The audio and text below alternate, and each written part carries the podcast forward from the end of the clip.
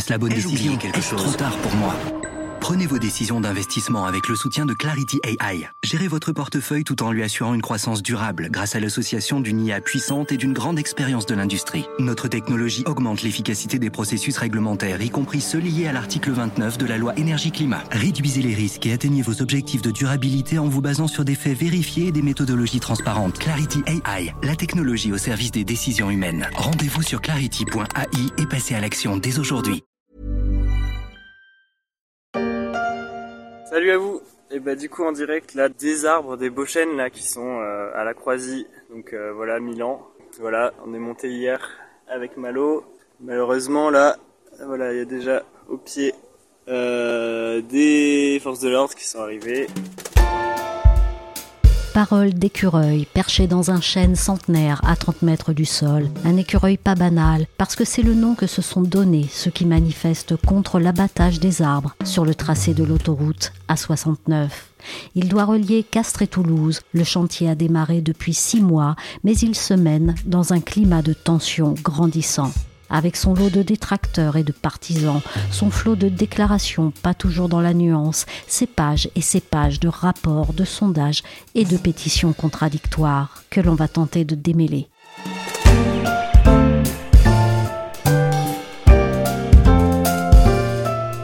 Je suis Michel Varnet. Vous écoutez La Story, le podcast d'actualité des échos. La Story est disponible sur toutes les plateformes de podcast et de streaming où vous pouvez nous suivre. Abonnez-vous pour ne manquer aucun épisode. Là, c'est le cortège violet qui se prépare. C'est valorisation du territoire. Et qui porte la grande structure en bois, justement, qui symbolise la valorisation du territoire, une grange.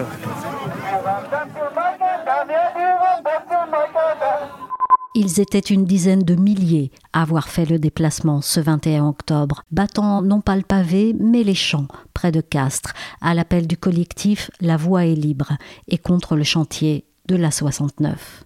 Comme on peut l'entendre dans ce reportage sur France Inter, l'ambiance est plutôt bon enfant au démarrage, mais la mobilisation est forte et 1600 policiers et gendarmes ont été envoyés pour l'encadrer. On craint des casseurs, certains n'ont d'ailleurs pas manqué de s'inviter.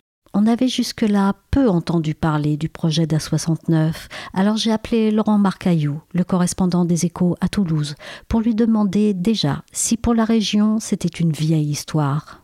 Ben oui, parce que la construction d'une voie rapide euh, pour désenclaver l'ancien bassin industriel, la textile de Castres et Mazamet, qui compte environ 130 000 habitants, a commencé dans les années 1990, enfin l'idée du moins. Au départ, euh, l'État a commencé, euh, comme il l'a fait dans plusieurs départements d'ex-Midi-Pyrénées, par construire des morceaux de deux fois deux voies gratuites, et notamment là dans ce cas là pour les deux déviations des villages de Puy-Laurence et de Soile.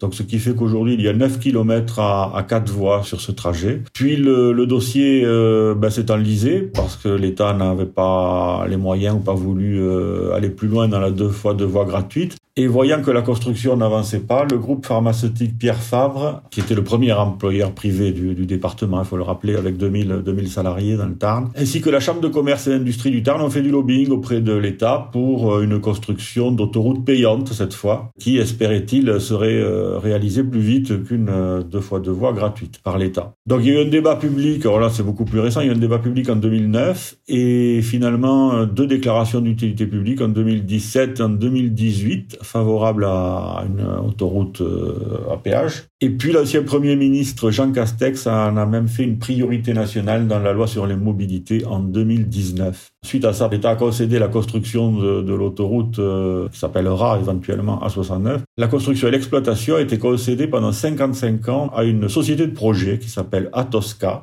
qui a été constitué par le constructeur de, l'autoroute qui s'appelle NGE Concession et il est associé avec le gestionnaire d'autoroute euh, portugais Ascendi et, avec deux fonds d'investissement aussi. Consortium qui va donc l'exploiter pendant 55 ans et la construire. Il y a eu une enquête publique environnementale en février 2023, c'est tout récent, et les préfets de la Haute-Garonne et du Tarn, deux départements euh, raccordés, ont donné les autorisations de travaux le 2 mars précisément. Laurent, quels sont les arguments qui plaident pour cet axe Toulouse-Castres? Au départ, il y avait évidemment les, industriels et particulièrement le groupe Pierre Fabre qui, milite hein, depuis longtemps pour cette autoroute qui permettrait à ces cadres de relier plus rapidement les centres de recherche et de production euh, du Tarn et son centre de recherche et développement à l'Oncopole de Toulouse euh, qu'il a construit il y a dix ans. Et puis aussi de relier euh, l'aéroport de Toulouse hein, pour aller à l'étranger ou à Paris. Ce groupe, il fait parfois valoir que sans l'autoroute, il pourrait remettre en cause son implantation dans le Tarn. Tarn qui était cher à son fondateur, mais Pierre Fabre est décédé il y a dix ans, exactement dix ans, en juillet 2013. Donc l'attachement de ses successeurs euh, à la tête du groupe euh, au territoire du Tarn pourrait être moins fort que le sien. D'autres entreprises font valoir évidemment qu'elles investiraient davantage sur le territoire s'il était euh, désenclavé par une autoroute et plus prometteur pour l'économie. Car la population de Castres stagne et celle de Mazamet à côté a beaucoup diminué, quasiment divisé par deux en 30 ans. Hein, celle de Mazamet, bon, celle de Castres non, elle se maintient. La Chambre de commerce et d'industrie du Tarn pense que l'autoroute arrêtera le déclin de ce bassin de 130 000 habitants et 40 000 emplois euh, dans le sud du Tarn. D'ailleurs, la CCI a même écrit, euh, je cite, pendant que l'arrondissement de Castres perdait régulièrement de la population des activités économiques, les agglomérations voisines comme Montauban, Albi, Cahors étaient en nette progression. À cela, une seule raison, l'existence d'une liaison autoroutière les reliant à Toulouse. Voilà, fin de citation. Les entrepreneurs de, Castres sont d'autant plus remontés la ville euh, rivale, la préfecture du Tarn, Albi, dans le nord du département, a vu son agglomération s'agrandir depuis la construction de l'autoroute Toulouse-Albi euh, il y a 25 ans. Cette autoroute est d'ailleurs quasiment gratuite à l'exception d'une petite portion au départ de Toulouse. Il y a le directeur de l'hôpital aussi, l'hôpital Castres-Mazamet, qui a fait valoir qu'une autoroute permettrait de recruter plus facilement des médecins pour son établissement et aussi d'acheminer les malades plus rapidement au CHU de Toulouse pour ceux qui en ont besoin. Enfin, le, constructeur de l'autoroute, Tosca, fait valoir que celle-ci diminuera le nombre d'accidents euh, routiers.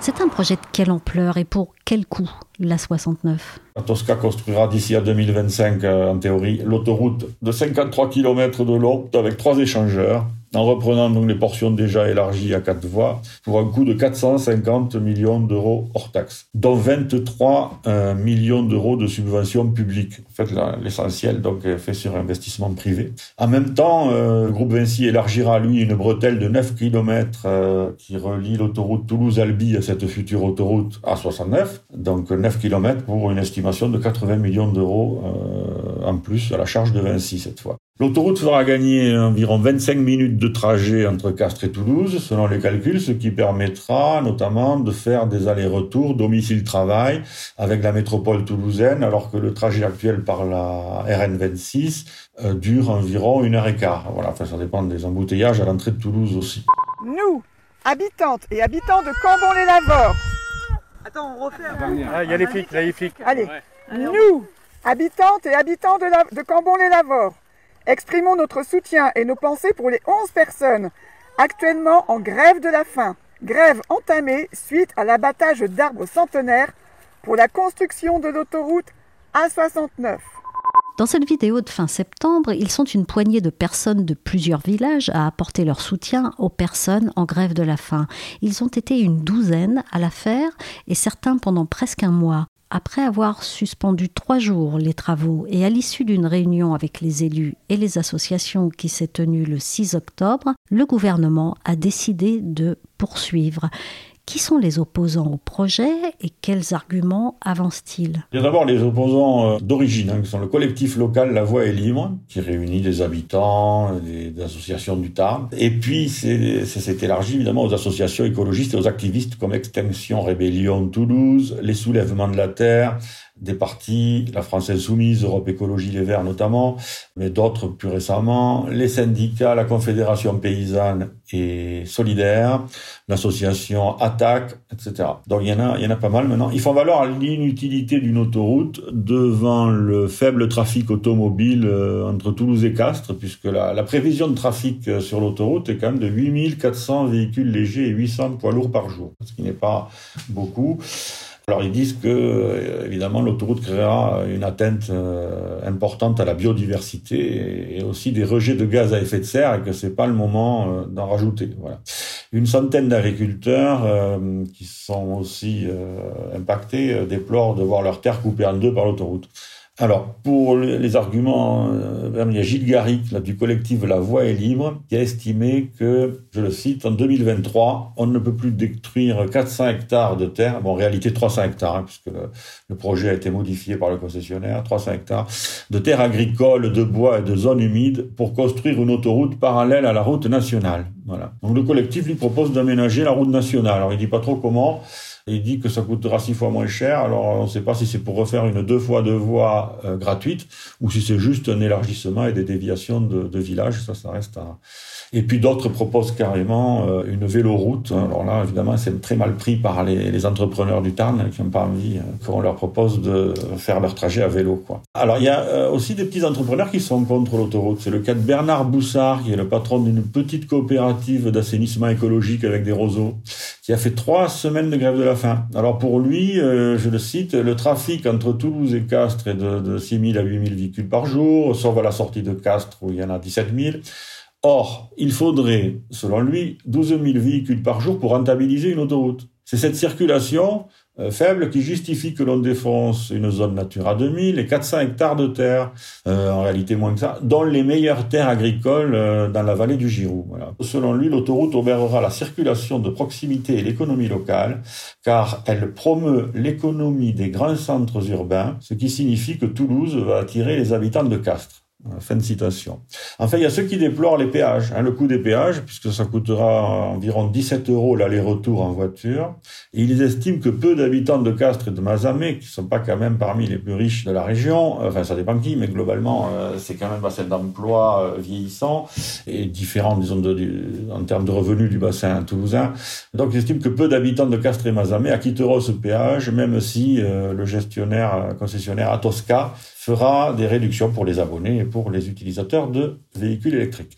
Mais ceux qui ne prendront pas l'autoroute, donc ils ne vont pas payer les 17 euros d'aller-retour, ben, ils ne bénéficieront plus sur la RN 126, la route nationale, des 9 km de deux fois de voies gratuites existantes qui sont reprises pour le tracé de l'autoroute.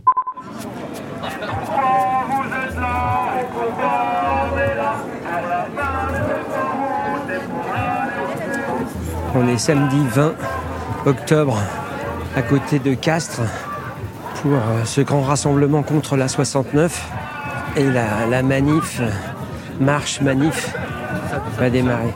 La mobilisation du 21 octobre dans le Tarn a été de grande ampleur du côté manifestant et la présence importante du côté des forces de l'ordre. Dans quel climat le chantier avait-il démarré? Je le rappelle, c'était au mois de mars. Ça a démarré euh, finalement euh, sans faire euh, beaucoup de grabuge. Il y a eu des oppositions. Il y a eu d'ailleurs une grande manifestation de 6 000 à 8 000 personnes en avril qui s'était bien déroulée. En fait, ça arrivait après Sainte-Soline et les pouvoirs publics craignaient évidemment que ça fasse à nouveau une bataille rangée avec les forces de l'ordre et des blessés, etc.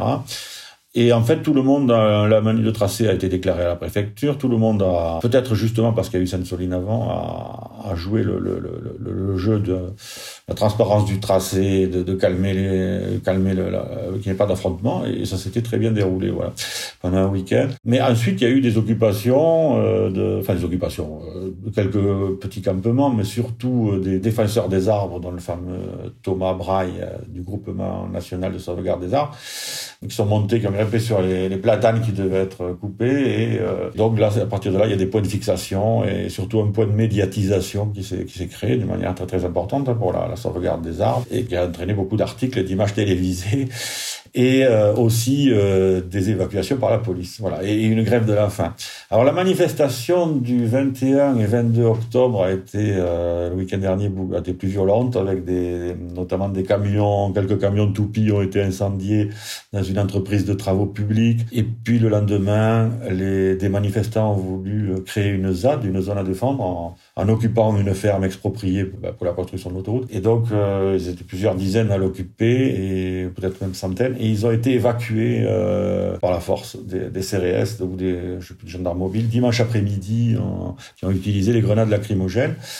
Et à partir de, là, maintenant, on peut peut-être estimer que le conflit va euh, passer, disons, de la lutte idéologique des grèves de la faim à peut-être des, actions euh, plus violentes, mais c'est difficile à prévoir.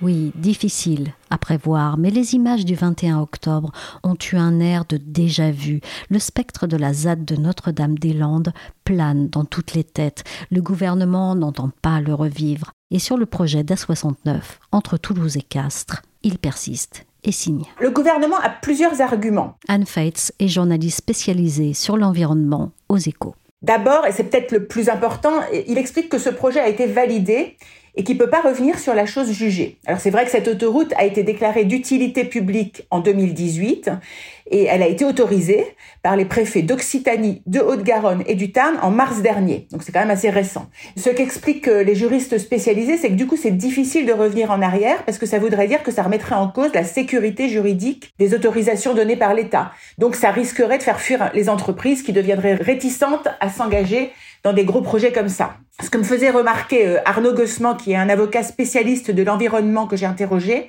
c'est qu'aujourd'hui, le projet qui est contesté pose des problèmes pour l'environnement, mais que demain, ça pourrait être le contraire. C'est-à-dire, ça pourrait être un projet favorable à l'environnement, comme des éoliennes qui seraient contestées et euh, dont la sécurité juridique serait menacée. Donc, il y a un vrai risque plus général à remettre en cause une autorisation donnée parce qu'il y a une manifestation euh, ou une grève de la faim. Après, le gouvernement a avancé d'autres arguments, comme le soutien très large des élus locaux, ou le fait que des contentieux euh, aient été purgés des recours. Alors ça, c'est pas tout à fait exact. C'est vrai qu'il y a eu cinq décisions de justice rejetant les recours suspensifs, mais toutes les décisions n'ont pas été rendues sur le fond encore. Donc après, juridiquement, euh, le concessionnaire a le droit de poursuivre les travaux si le recours n'est pas suspensif. Enfin, euh, le dernier argument du gouvernement, c'est que le projet a déjà démarré. Et de fait, il y a déjà plusieurs centaines de personnes qui travaillent sur le chantier, 40 entreprises mobilisées, etc. Je vais être très simple, très clair, très ferme. Mm. Il ne peut pas y avoir de ZAD et il n'y aura pas de ZAD sur la 69. Comment vous faites pour qu'il n'y ait pas de ZAD Eh bien, nous interviendrons le plus rapidement possible avec le ministre de l'Intérieur, avec la préfecture. Nous l'avons dit, le ministre de l'Intérieur l'avait dit dans d'autres cas il y a quelques mois, il n'y aura pas de ZAD.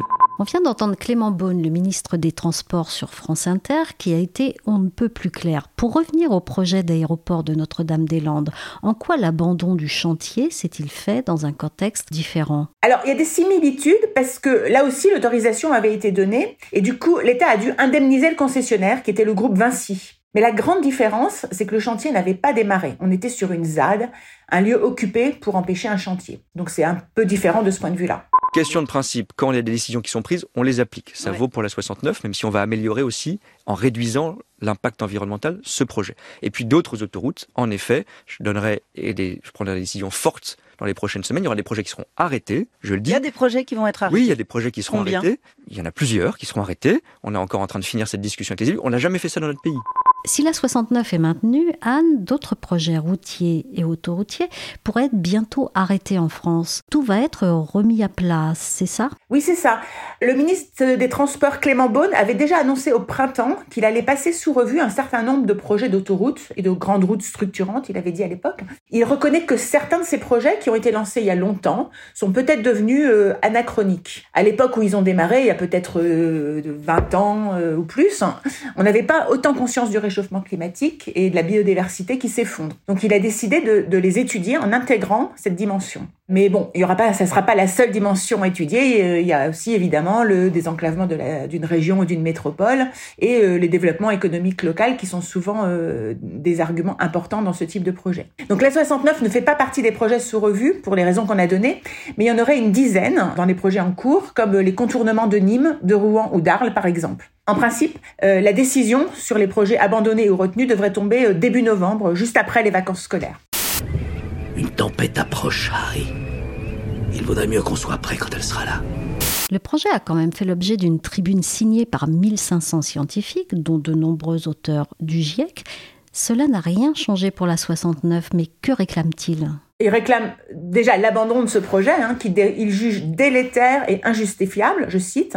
Ils expliquent dans leur tribune qu'ils sont pas contre tous les projets d'infrastructure, mais que ce projet particulier n'est pas du tout justifié compte tenu du temps que l'autoroute ferait gagner, un gros quart d'heure, donc c'est pas beaucoup, et surtout au moment où il faudrait que la vitesse des voitures soit réduite pour limiter les, les émissions de CO2. Ils expliquent aussi que cette autoroute serait un facteur d'inégalité parce qu'elle sera très chère. Et bon, ensuite, Ils ont les arguments classiques des défenseurs de l'environnement, hein, comme tous les projets où il faut bétonner euh, des zones naturelles. Euh, cette autoroute euh, aura des impacts sur la biodiversité, sur l'environnement, qu'ils trouvent complètement injustifiés. Et, et, en fait, plus généralement, ils demandent au, au gouvernement de revoir toutes les politiques publiques d'aménagement du territoire, qui devraient, selon eux, maintenant être examinées vraiment sous l'angle des enjeux écologiques. Et c'est envisageable? Alors c'est sûr que L'idéal, ça serait de, prendre mieux en compte l'avis des scientifiques en amont des décisions. Mais il y a un peu eu des débats sur est-ce que les scientifiques doivent être associés aux décisions. Mais dans ce cas-là, ça poserait la question de la responsabilité. Parce qu'une fois qu'on a donné une autorisation, l'État a donné une autorisation, c'est l'État qui est responsable des conséquences de cette autorisation. Donc s'il y a des indemnisations à donner ou s'il y a des, des problèmes, c'est vraiment l'État qui est responsable. Si on commence à déléguer la décision à des scientifiques ou à des comités spécialisés ou à des ONG. Qui, dans ce cas-là, est responsable C'est une question euh, à laquelle on n'a pas vraiment de réponse. Merci à Anne Feitz, journaliste environnement aux échos, et merci à Laurent Marcaillou, correspondant des échos à Toulouse. La story s'est terminée pour aujourd'hui. Cet épisode a été réalisé par Nicolas Jean.